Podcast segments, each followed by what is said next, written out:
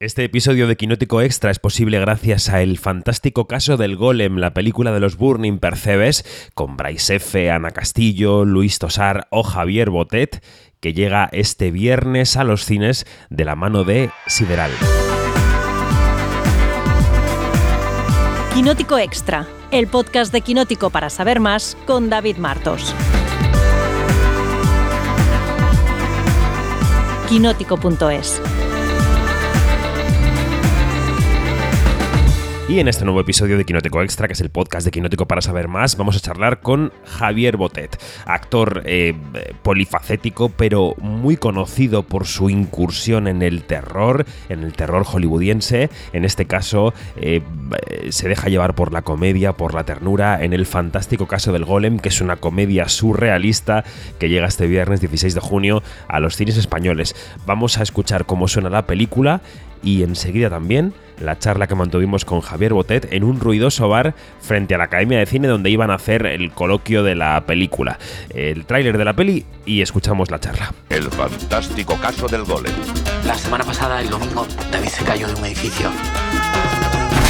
Se cayó desde la azotea de casa y se rompió. ¿Pero qué pasa? ¿Que no me cree? Ese tonito. Cuidado. El fantástico caso del golem. Mi padrastro le gustaba hacerse el chulo haciendo chapuzas en casa y con el martillo, ¡pam! ¡pam! Y de repente, ¡pam! Se rompió en mil pedazos. ¿Qué haces? Me estoy insinuando, tío. Si todo el mundo queda para follar por internet.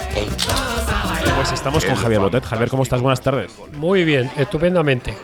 Estamos aquí em, para promocionar una película que de la que ya hablamos en el Festival de Málaga y que em, y que no sé no sé muy bien cómo definirías tú. Si tuvieras que ponerle un género, una etiqueta, pues si hay que clasificarla para que la gente vaya a verla, hay que decirle, mira, esto es un western eh, crepuscular, o es una comedia romántica en el siglo XIX, o es ¿qué es el fantástico caso del golem?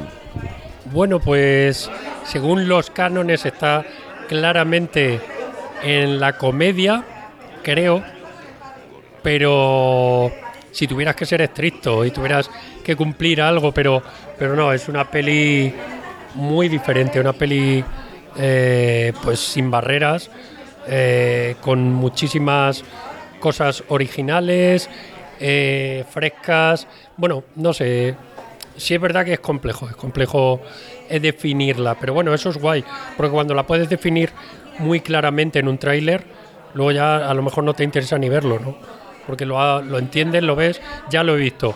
Pues esta es una peli que no has visto, seguro. Seguro, efectivamente. Bueno, para quien escuche, eh, hay este ambiente, este ruido, porque estamos en un bar frente a la Academia de Cine, porque ahora mismo está ocurriendo el pas- uno de los pases de la película, ¿no? Sí, sí, sí, no sé si son eh, prensa, críticos, no, ni idea, ¿no? Bueno, es un primer pase a dos días de estrenarla y nada, hemos salido a tomar algo mientras y ahora volvemos a hacer un coloquio. No sé qué nos preguntarán. Es guay, es guay porque en otras películas básicamente te preguntan lo mismo. En estas la gente se queda con el culo roto y va a ser más divertido. Los seguidores de Quinótico habrán podido ya escuchar a los Burning Percebes. Estuvimos charlando con ellos en el Festival de Málaga. Em, ya curraste con ellos en La Reina de los Lagartos, ya te vimos. ¿Cómo es trabajar con ellos y cómo es su mundo, no? Porque eh, cuando eh, veíamos la película veíamos un mundo muy diferente, con una narrativa muy eh, pegada al surrealismo, pero, pero, pero muy cómica y muy despreocupada a la vez. ¿Cómo son los Burning trabajando? Es decir, no en el resultado que vemos en la pantalla, sino detrás de la cámara en el proceso de creación de la película. Pues yo conocí el trabajo de ellos por Searching for Mary Shell, que es como eh, unos colegas de unos colegas hacían su peli eh, con sus medios y sin ningún miedo. eh, era como jugar, ¿no? Un poco, era en el momento que yo ya era amigo de, de Venga Monjas, David Pareja era otro amigo que también estaba alrededor de esta gente y entonces vi el trabajo de ellos por David. Y dije, joder, qué, qué- qué- qué falta de, de presión, de tensión, de pretensiones. Simplemente es gente disfrutando, como en el no todo, pero haciéndose una peli, ¿sabes? Una cosa así, muy libre. Y entonces ya los conocí en persona y les dije, vale, yo estoy haciendo mis pelis eh, más clásicas, eh, lo que quiera, pero ojalá la próxima vez que os juntéis hacer vuestras mierdas, me deis un toque, ¿sabes? Yo me cojo el tren, ya sé que no hay producción y me vengo aquí a jugar con vosotros. Igual que cuando me hice un corto con los Venga Monjas, que dirigió Néstor, uno de pues hacer el tonto, disfrutar, ser libre, proponer, algo como te tienen muy en cuenta porque porque allí no podían exigir y de, hecho ni lo querían, ¿eh? querían juntarse con gente y, y que surjan cosas. Y entonces ya eso me llevó a que en IKEA 2, su segunda peli, ya me llamaron. Entonces ya trabajé con ellos ahí, con David, con y, fue eso, conocerle, jugar, divertirme. Entonces, cuando ya me propusieron La Reina de los Lagartos, eh, dije, encantado, claro sí, a tope. Y fue una semanita de divertirnos. Y, claro, eh, la, la, historia es que cuando llega producción finalmente, hay dinero, hay unos horarios, pues dices, pues algunas cosas cambiarán. Y la verdad es que se ha mantenido todo igual, sigue el mismo ambiente, sigue el mismo rollo. Pedro, como productor, ha, dado una libertad total y se ha adaptado a esto. Y, entonces, gracias a Dios, es el mismo ambiente. Es el mismo, es como quedar con colegas para hacerte un corto en el festivalito o, en el Noto Film Fest y, y no, no sientes ningún tipo de tensión, sino al revés, como una libertad para proponer Además, como nos hemos conocido de antes y ellos saben que a mí me gustaba eh, improvisar, traer cosas, eh, oír sus, sus pautas, pero luego llevarlas hasta donde yo quiera, es súper gozoso, súper gozoso, súper... Son como un, un ala delta, ¿no? Eh, saltas con ellos y luego ya es a disfrutar del vuelo. Así es. Si hablamos de la sinopsis de la película, eh, hay dos amigos que después de una noche de borrachera están en una azotea y uno de ellos se cae por la azotea y se rompe en mil pedazos. Y el que, el que queda vivo, que, es, que, que, alucina con esto, es Bryce F., que de repente se ve como protagonista de una historia rocambolesca en la que intenta descubrir qué ha pasado con su amigo, ¿no? Y ahí apareces tú. Em, el espectador no sabe muy bien si eres un policía o eres un, o eres un matón o qué eres aparte tú como vigilando y tu personaje luego tiene una evolución muy chula, ¿no? Te quería pedir, sin spoilers, eh, ¿cómo definirías a tu personaje? O sea, tu personaje de dónde parte y hacia dónde va. Bueno, pues eh, eh, después de leerlo, pensar en ello, rodarlo incluso, no sé quién dijo en, en postproducción, no sé si en la, en la muestra de Málaga o algo así, pero dijo que, o sea, hubo una comparación con Mortadelo, ¿sabes? Y de golpe dije, hostia, es una. Sí, es gracioso verlo como una reinvención eh, actual. Una persona sensible, una persona con, con todo, todos los disfraces y todas, todos los matices de un ser humano más actual, más con, con toda la riqueza de, de, lo no eh, normativo, eh, a nivel emocional, a nivel físico, a nivel eh, pero también tiene ese toque de mortadelo eh, muy fantástico que le da un, un, rollo, no sé, muy divertido, creo. Entonces, no sé, yo creo que es un, un, mortadelo de este siglo o algo así, ¿sabes? Eh, pero, no sé, yo creo que da mucha libertad para que lo, lo defina mucha gente y quiero oír esas definiciones, porque fíjate, esta me hizo gracia y no, no había caído yo. Entonces yo quiero que la gente lo vea y, eh, porque ya me han venido algunas eh, opiniones y, la verdad es que yo estoy súper contento con, con el proceso. Cuando lo hice yo le daba, le daba las gracias de vez en cuando a los Burning porque acabábamos cada secuencia y notaba cómo personalmente, emocionalmente me satisfacía eh, meterme en cada escena, en cada momento, sentía algo, salía de ello y decía gracias por, por este personaje que no me había dado cuenta de lo, de lo profundo, de todos los, los momentos por los que pasa, de lo completo que es. Ayer estaba en esto, hoy haciendo esta escena estoy en esta otra cosa. Es como que me habéis dado eh, una serie de entornos emocionales en los que he disfrutado y cada uno es muy diferente, pero no sé, todos son bonitos. Quería hablar contigo de esa, de lo que comentabas, ¿no? De la elevación de la producción en esta película, ¿no? Ha, ha habido más producción y aún así decías que hemos seguido jugando.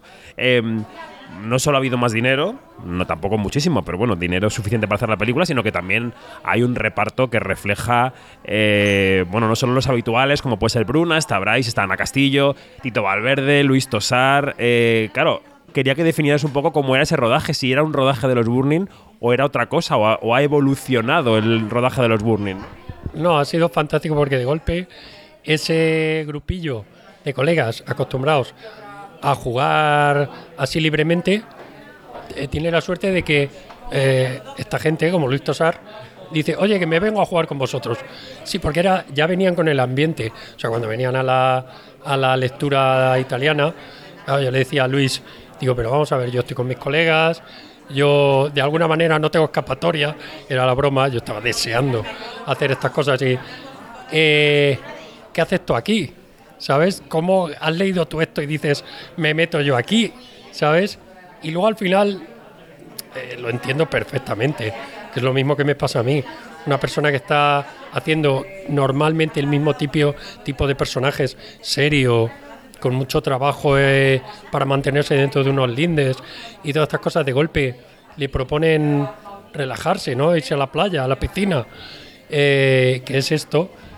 Y claro, tiene que apetecerle a todo el mundo, pero siempre tienes un miedo de que sea hacer el tonto o que sea algo muy, no sé, que por lo que te critiquen y tal, pero, pero no, él lo vio, dice que le gustó, los demás igual, que era una locura, pero que, que les apetecía jugar. Habían visto también algún trabajo de los Burning y entonces, pues vamos a jugar. Entonces, eh, la producción ha sido como era antes, pero con gente nueva a la que admiramos increíblemente, que se han venido a jugar un rato, se han bajado a echar un partidillo, ¿sabes? Así que creo que ojalá, yo lo dije en el rodaje, ojalá todos los rodajes fueran como Olen. O sea, esa satisfacción, esa, ese disfrute, ese recordar por qué estás en, la, eh, en esta carrera, en esta profesión, o sea, eh, lo vivo en otras producciones grandes de Hollywood a otro nivel, tienen otros encantos, pero el disfrutar de, del- de actuar, del cine, de, de cómo puede ser de fácil y de bonito, cómo puede ser de difícil y de bonito, ¿sabes? Todo eso fue especial en Golem y ojalá, ojalá eh, más rodajes así. Eso que definías para Luis Tosar, no sé si también se aplica para ti. El hecho de decir, oye, esta película es un destello, es un juego en medio de una carrera más monocorde, ¿no? Más grave, más, más regular. ¿Tú también sientes que tu carrera es un poco así? Yo tengo muchísima suerte porque eh, desde el principio yo me ha encantado la comedia y hay gente que aunque a, menor escala lo ha apreciado y he seguido siempre haciendo cositas aquí en España de comedia y yo por otro lado con mis amigos he seguido escribiendo y haciendo alguna cosita dramática también. O sea que me voy dando los gustos, gracias a Dios, de, de tocar todo, pero sí, efectivamente, lo que más he trabajado es el cine de terror. Mucho maquillaje, mucho. Ya te digo, he leído eh, en estos últimos 10, 15 años una burrada de guiones y al final, pues trabajar es trabajar, hay que trabajar, hay que hacer lo mejor posible una peli que puede ser chula, que puede ser que, que yo las, las adoro, a mí la ciencia ficción, el terror me, me gusta mucho, pero sí me encuentro guiones muy típicos, guiones muy clásicos, entonces no solo es un tipo de personajes muy encorsetados, o sea, muy encorsetados, muy, eh, muy iguales, los monstruos y tal, intento darles toda la maravilla, todo el trabajo y toda la ilusión a cada uno, pero, pero sí es verdad que, que uno quiere cambiar, quiere tener cosas diferentes que no haya probado, explorar nuevos eh, caminos, ¿no? Eh, sí, eso pasa. Entonces entiendo a Luis Tosar, no, que no me lo ha dicho él, que él al final también hace muchas cosas diferentes, pero todos nos quedamos más como conmigo, de las pelis más famosas, que son en las que me llaman para hacer de monstruo.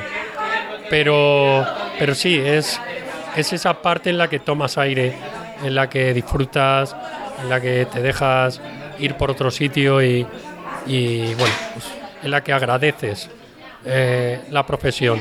Oh, yo lo agradezco en todas, pero agradecen la vida.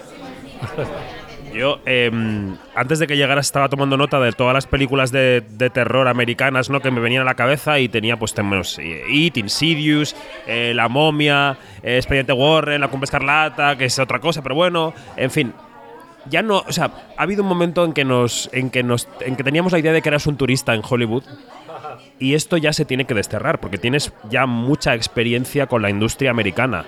Por mucho que sea desde un punto de vista distinto al que puede tener otro actor, pero lo tienes.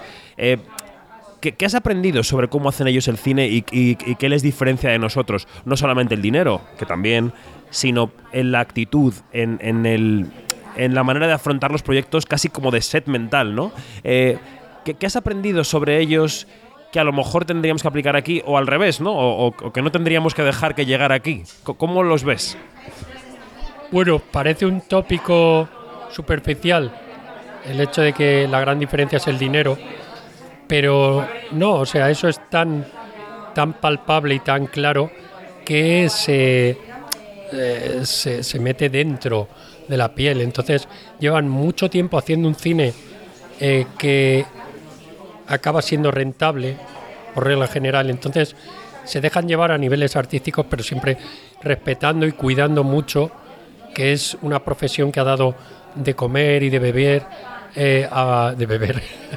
A ver, agua, agua. Claro, bueno, un poquito de vino, pero a, a tantas familias, tanta gente lo aprecian de una manera diferente a, a- a cómo se... Aquí no es una industria tan lustrosa, tan lucrativa, entonces eh, se ha tratado y ha crecido de otra manera. Aquí somos más artistas en general, porque es la única eh, parte a la que nos podemos permitir ser artistas, porque económicamente este es otro mundo.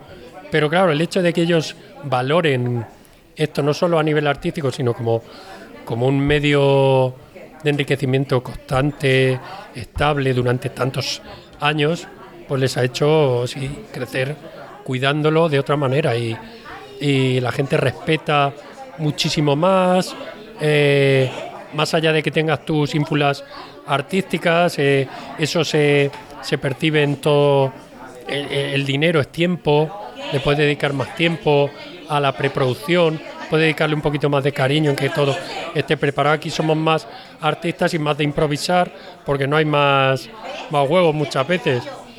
No sé, el carácter español eh, es muy diferente al americano. Hay miles de, de diferencias. También es verdad que aquí somos, en general, la vida refleja. Bueno, yo creo que me estoy liando muchísimo. Eh, eh, reflejamos cómo somos y somos muy diferentes a ellos. Entonces, las cosas que nos, nos entretienen, nos gustan, nos llaman, son muy diferentes eh, a ellos. Ellos son más puritanos. Entonces, hay muchas cosas que las tratan de una manera muy diferente. Entonces, eh, eso afecta a todo, a, cada guion. eh. Yo creo que todo allí es más ficción y aquí todo es más eh, cercano, es más arte, sí, pero pero al final eh, aquí nos quejamos mucho de no tener los medios económicos, lo cual es absurdo porque es imposible eh, sostener una industria eh, ni similar. eh, y luego eso también nos permite una libertad que es fascinante, es fantástica. Entonces, aquí los artistas tienen mucha más libertad para ser artistas. Ahora eso conlleva un precio y es, eh, pues, cuanto menos dinero, más libre. Eh, pero vamos, yo he tenido suerte de gozar los dos lados y, y disfrutar los beneficios de un lado y de otro y ojalá que siga así eh, por mucho tiempo. Estaba pensando que en esos papeles que decías de las películas de terror y de ciencia ficción, habrá habido muchas horas de espera, ¿no? De espera, de maquillaje, de observación, y que incluso por osmosis o por exposición al fenómeno habrás aprendido mucho de, de rodar. De, de los platós, de los sets, de, de dónde poner una cámara, de efectos especiales incluso. ¿Eso no te anima a ti a dirigir? Sí, sí, además yo empecé dirigiendo mis propios cortos, yo tenía desde pequeño una atracción al medio, en cuanto pude gané un dinero por mis propios medios, compré mi primera cámara, no era tan fácil como ahora con los móviles, que ya tengo mis casi 46 años, entonces eh, empecé eso, a hacer cortos, a escribir mis historias, y entonces eso sigue ahí. No puedo evitar que, que si me proponen formar parte de una fiesta, eh, actuar y pues eh, voy para allá. Pero sí, en mis ratos libres sigo dándole el espacio. Esta tarde he estado con mi amigo carpintero escribiendo, porque vamos quedando, tenemos ciertos guiones, ya he escrito alguno como amigo, he dirigido alguna cosita, aparte de cortos, pues una parte de al final todos mueren, pero esto se queda muy, muy lejos. Entonces sí, sigo, siempre lo digo, no termino nunca de, de lanzarme porque estoy ocupado con la vida, que la vida te va poniendo sus, sus movidas, pero, pero creo y espero que pronto conseguiré reunir la constancia suficiente como para hacer algo así, o sea, dirigir, porque tengo una serie, tengo una peli, tengo varias cosas que quiero hacerlas yo. Y sí, o sea, durante tanto tiempo aprendes muchas cosas, pero ya te digo que yo empecé a, a perseguir este mundo desde atrás desde adelante y de todos los lados. Entonces, pero sí, ha perfeccionado conocimiento de, de todas las cosas que puedo hacer, de lo fácil que son algunas cosas que parecen más complejas. Entonces, pero sí, también te das cuenta de lo complejo que es la producción. Conseguir los medios para hacer algo y que con mala producción puede ser un verdadero infierno y, ni siquiera acabarse. Entonces, te, te anima por un lado, pero también te, te, acojona por otro. Y dices, oh, qué coñazo, sí. Vamos a ir acabando ya que hay un bullicio impresionante, pero no ah, me quiero ir sin preguntarte, hombre ocupado, ¿qué tienes por delante? ¿Qué, te espera en este 23? ¿Rodajes, proyectos, estrenos? Bueno, pues por razones personales ha habido un lapsus de un tiempo de descanso, de ponerme fuerte y tal. Eh, desde que acabamos esta película y otras dos, dos, tres por ahí, que ahora se irán estrenando, entonces por ese lado guay, pero sí ha habido un vacío, es decir, que no a, todo para, para estar a mi bola y ahora reenganchamos. Entonces, bueno, pues ahora empezaremos a decir que sí a todo. Eh, ahora tenemos un proyecto eh, con el que estamos hablando y tenemos, o sea, es que realmente firmado y con fechas empiezo ahora a, a decir que sí. Entonces, no te puedo asegurar nada, nada, nada, pero a ver si hay suerte y me voy el mes que viene a Sudáfrica a rodar una peli americana. Os digo eso, a ver si sirve de algo, así finalmente. Estaría bien, ¿eh? Ya sabes que decía Fernán Gómez que hay que decir que sí a todo, que los actores hay que, hay que decir que sí a todos los proyectos, hay que trabajar. Sí, sí, sí, bueno, excepto cuando quieres tomarte un break, pero si, si no tengo ese break, que es el primero así eh, bueno, no. Eh, después de. Eh, al otro lado de la puerta, una peli de terror que rodea en la India, que me partió una pierna. Tuve un break de 6-7 meses. Esto ha sido algo parecido, pero ya estoy repuesto y vamos a arrancar. Bueno, pues no sé. en esa época no, pero mientras no arranca eso, digo que sí a todo y luego siempre hay tiempo para decir que no. Pues de momento este fin de semana el fantástico caso del golem en los cines. Gracias Javier Botet, un placer como siempre. Muchas gracias a vosotros. Ay Dios, ay Dios, y ahora qué hago yo. Te fuiste de este mundo sin poder decirte adiós. Que tú y yo somos hermanos, aunque otra madre te parió. Y no quiero seguir viviendo si no lo hacemos los dos.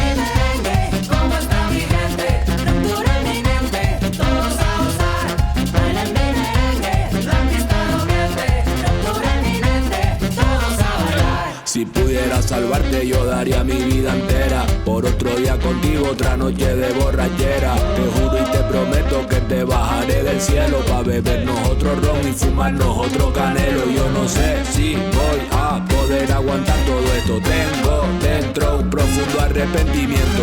Solo y vacío, ya no río, solo lloro. Tres botellas me he bebido y no me olvido. Solo empeoro, se cayó